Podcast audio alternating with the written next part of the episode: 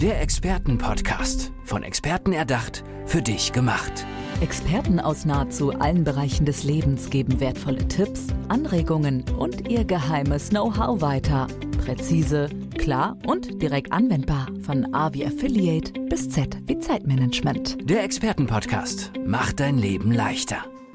Vorstellungsrunden in einer neuen Runde oder wenn du präsentieren möchtest oder wenn du abschalten möchtest und ein Hörbuch hörst.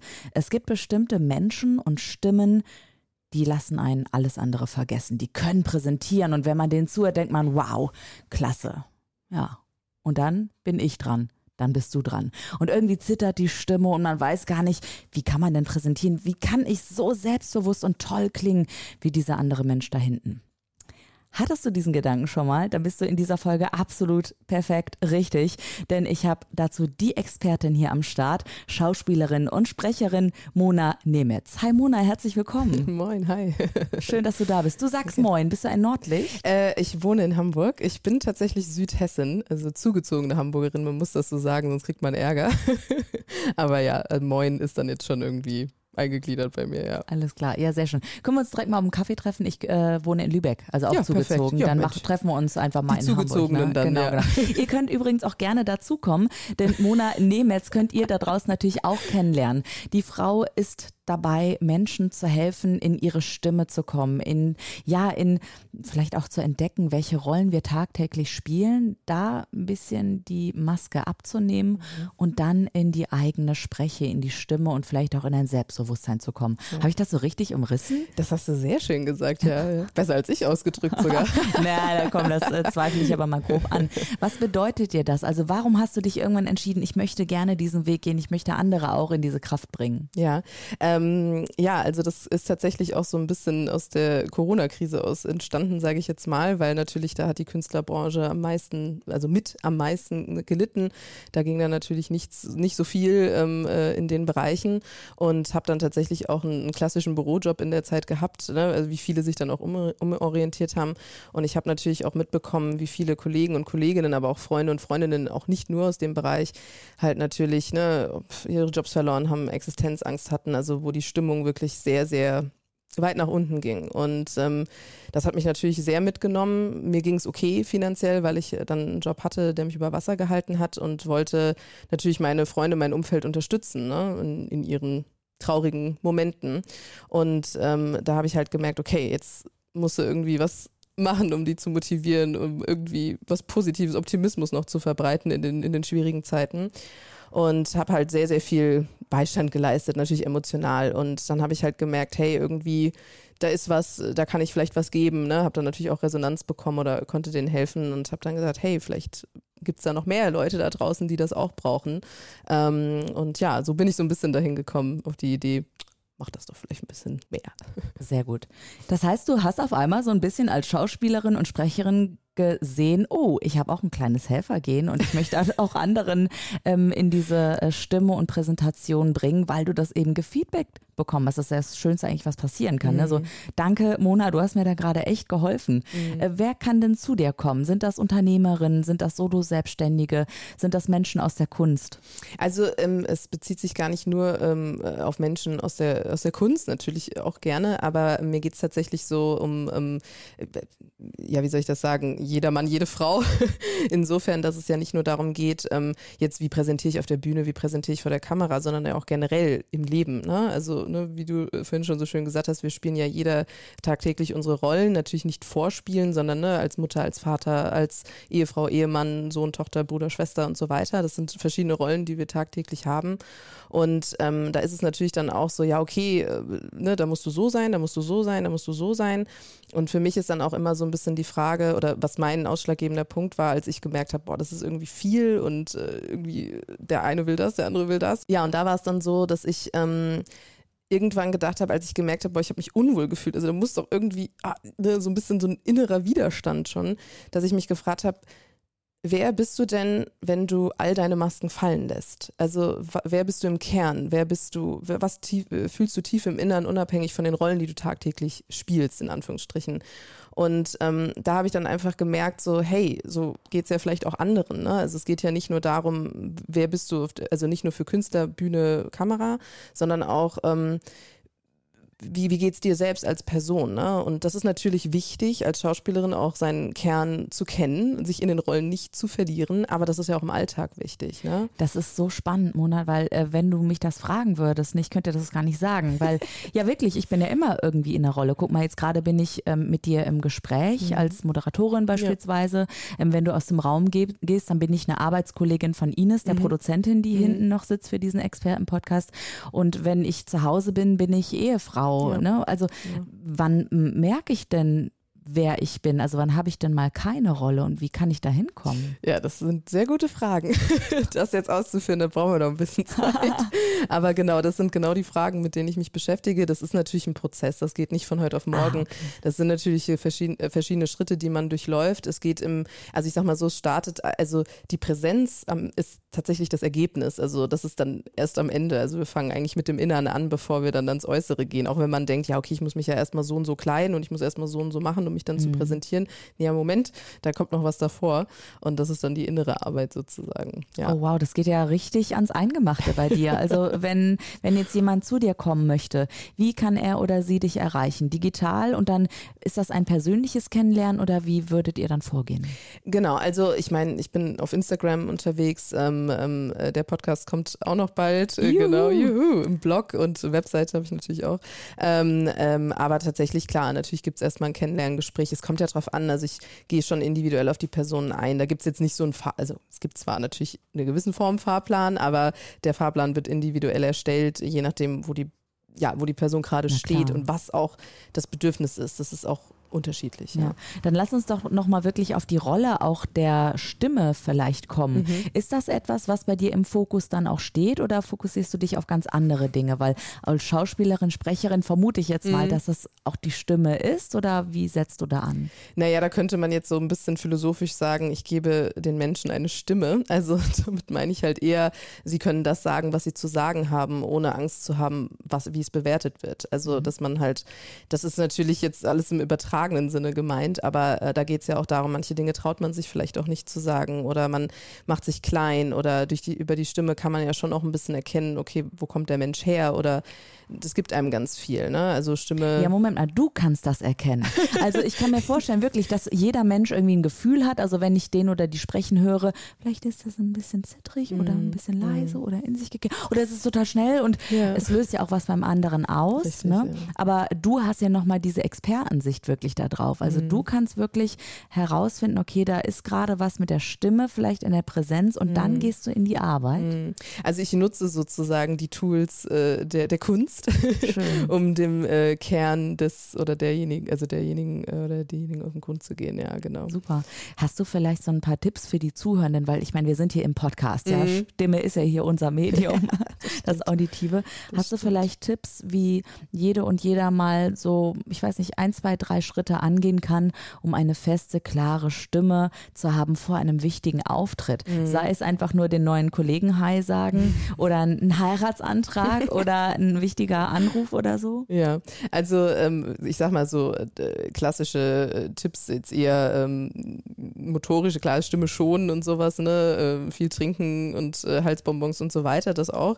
Aber wenn es dann eher so um die Nervosität geht, dann halt auch wirklich sich mit dem Atem beruhigen, ne, das ist ganz, ganz wichtig.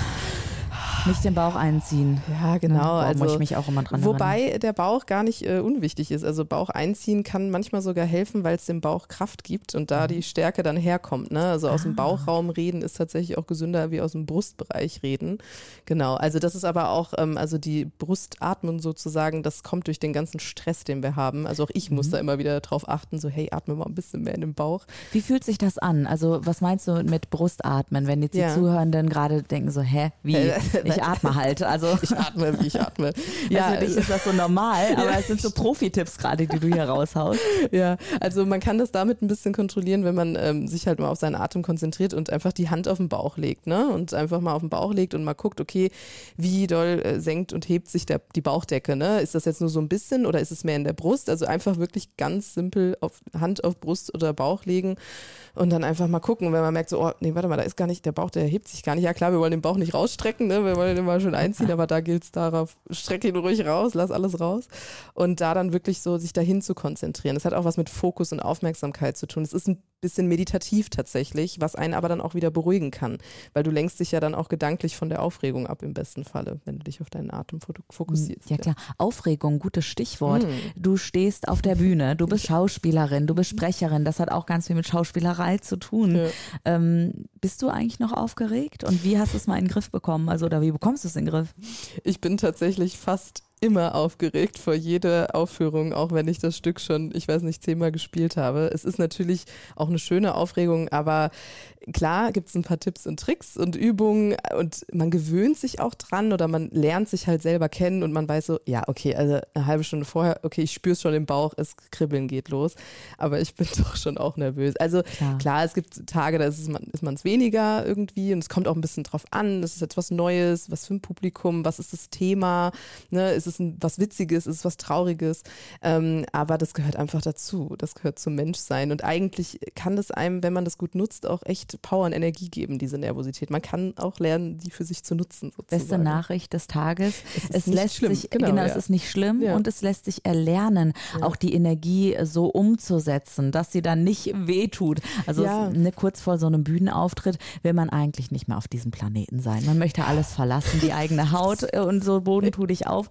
Und auf einmal steht man auf der Bühne und alles mhm. ist gut mhm. und es macht vielleicht sogar richtig Spaß. Mhm. Ähm, aber naja, man muss eben diesen Schritt gehen. Es gibt auch Leute, die sagen, nee, ich möchte das eben nicht, aber ich muss es. Mhm. Ne, das sind ja auch gerade Leute vielleicht, die irgendwann mal in eine Führungsposition mhm. kommen.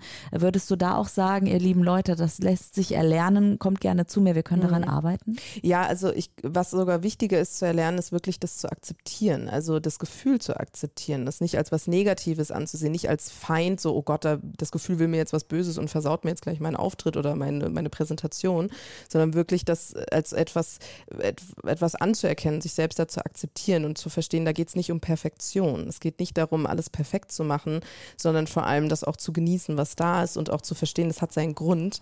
Und äh, ja, im besten Falle kann es dir sogar helfen. Aber da muss man erstmal hinkommen, zu sich selbst halt besser kennenlernen, sich selbst besser verstehen lernen und das eigentlich ähm, auch die Hürden für sich zu nutzen und die Probleme nicht als Probleme zu sehen, sondern als Herausforderungen, an denen du wachsen darfst. Mhm. Äh, Mona, ich kann mir vorstellen, dass wenn du auf eine Party kommst und du sagst, ja, Job ist halt Schauspielerin und Sprecherin, dass so 8, 99 Prozent sagen, wie wird man das? Ich will das auch. Ähm, ich habe eine tolle Stimme, ich will das auch machen. Und ähm, äh, es wird oft romantisiert vielleicht auch. Mhm. Und es ist ein Kunstberuf, ist eben auch ein sehr anstrengender Beruf. Ja. Vielleicht kannst du das Ganze nochmal einordnen, mhm. ähm, wie du auch dahin gekommen bist, wie viel Arbeit da wirklich dahinter steckt. Mhm.